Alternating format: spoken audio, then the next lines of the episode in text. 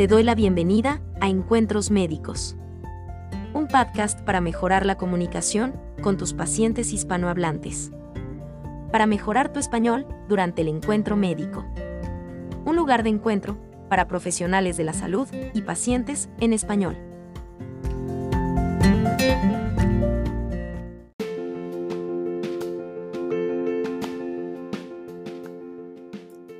Hola, soy Ana y hoy te quiero hablar de la familia.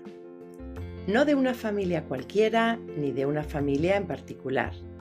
No, tranquilo, no te voy a hablar de mi familia. ni tú me tienes que hablar de la tuya. Tampoco te voy a hablar de cómo se dicen los miembros de la familia en español. Seguro que eso ya lo sabes. Te quiero hablar un poco de la importancia de la familia como institución en la cultura latina.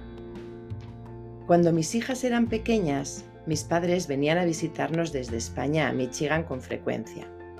Algunas veces se quedaban más de dos meses con nosotros. Cuando se lo contaba a mis amigos, las reacciones eran muy diferentes entre los amigos estadounidenses y los latinos. Te cuento. Los primeros, los amigos estadounidenses, los americanos, solían responder con un poquito de cara de horror y me decían, ¿dos meses? ¿En tu casa? ¿No se alquilan algo? Los latinos, sin embargo, con una cara más amable, me decían, ¡ay, qué bendición! Disfruta mucho de tus papás, qué fortuna qué alegría tenerlos aquí dos meses. ¿Has notado la diferencia? Es simplemente un choque cultural, no estamos acostumbrados a lo mismo. Cuando preguntes a un paciente latino por la familia, tienes que estar preparado para recibir información más allá del padre, la madre y los hijos. Normalmente los latinos mantienen una relación muy cercana con la familia más extensa. Los tíos, los primos, los abuelos y los bisabuelos suelen estar presentes en los momentos más importantes y en el día a día de tus pacientes.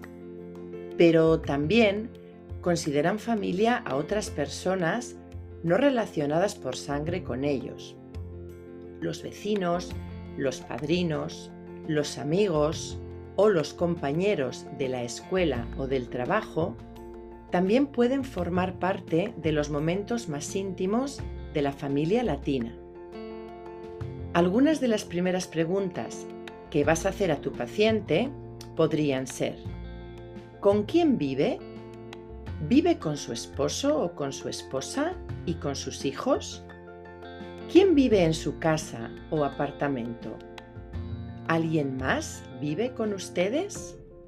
¿Quién más vive con ustedes? Es muy común que en la casa viva también la abuela, el abuelo, un hermano o hermana, los sobrinos. No siempre es así, pero podría ser común.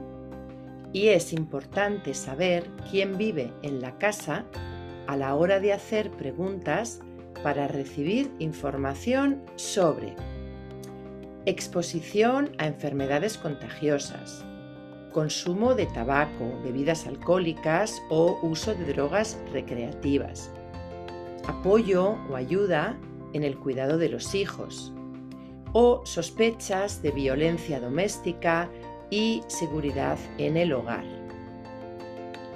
También es importante recordar al paciente cuando hagas preguntas sobre la historia familiar o antecedentes familiares que solo necesitas saber la información referente a padres, hermanos y abuelos. Algunas preguntas que les podrías hacer sobre los antecedentes familiares son ¿Alguien en su familia tiene o ha tenido hipertensión, diabetes, enfermedad respiratoria, problemas del corazón. ¿Quién? ¿Sabe cuántos años tenía cuando sufrió o tuvo este problema? alguien en su familia ha muerto de problemas del corazón, la enfermedad o el síntoma o el problema que quieran preguntar. Y lo mismo, ¿cuántos años tenía cuando falleció por este problema? Recuérdale que solo te interesa la familia más cercana. Es muy probable que se pongan a hablar de un tío, un pariente lejano, la sobrina de una sobrina. Recuerda, es importante que centres que solo nos importa la información de padres, abuelos y hermanos. Por último, hoy te quiero hablar y te voy a avisar, si no lo has experimentado ya, que muchas veces te vas a encontrar con un grupo más grande de lo habitual en situaciones como una reunión con la familia, ¿no? Un family meeting. Cuando tengas que dar información de un diagnóstico nuevo, hablar de posibles tratamientos o incluso cuando llega el momento de tomar una decisión sobre el fin de la vida, end of life support, o quién va a acompañar al paciente en sus últimos momentos. Algunas frases útiles para estas situaciones serían, usted puede decidir quién le va a acompañar. Si no quiere que todos estén aquí, dígamelo y yo se lo puedo explicar. ¿Quién quiere que le acompañe? Si no quiere que estén aquí, yo me puedo hacer responsable y me pueden culpar a mí. Está bien. Esta última frase me encantó. La escuché una vez en una reunión con la familia cuando un paciente ya estaba a punto de, fallecer, le iban a desconectar del, soporte para la vida y había muchísima, muchísima gente acompañando a la familia y no recuerdo quién era, si fue un doctor, era un trabajador social, un enfermero, pero alguien que estaba allí le dijo esto a la, mamá de, de la paciente, si no quiere que estén todos aquí, yo me puedo hacer responsable y me pueden culpar a mí, está bien. Me pareció que le quitaba un peso de encima muy grande a la madre de la paciente porque sienten la responsabilidad, están abrumados, están tristes, están preocupados, no quieren dejar a ningún miembro de la familia fuera, algunos se pueden ofender y esta fue una forma muy bonita del profesional de la salud de ofrecer ser él el responsable y quitarle este problema a la, a la madre. Bueno, pues esto ha sido todo lo que te quería decir hoy. Ha sido un episodio un poco más cortito. Me ha parecido que estos días de verano eran buenos para hablar de la familia como sabes, yo estoy de vacaciones en España y estoy teniendo mucha relación con mi familia.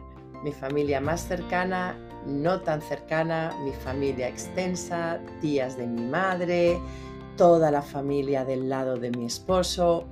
A mí me gusta, a mí me gusta la relación con la familia grande y como vivo lejos, no les veo muy a menudo. Cuando vengo en verano y paso unos días con ellos, la verdad es que lo disfruto mucho.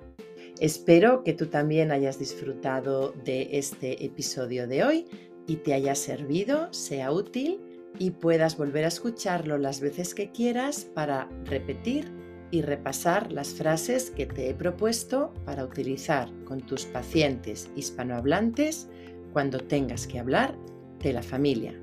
Nos vemos pronto. Adiós.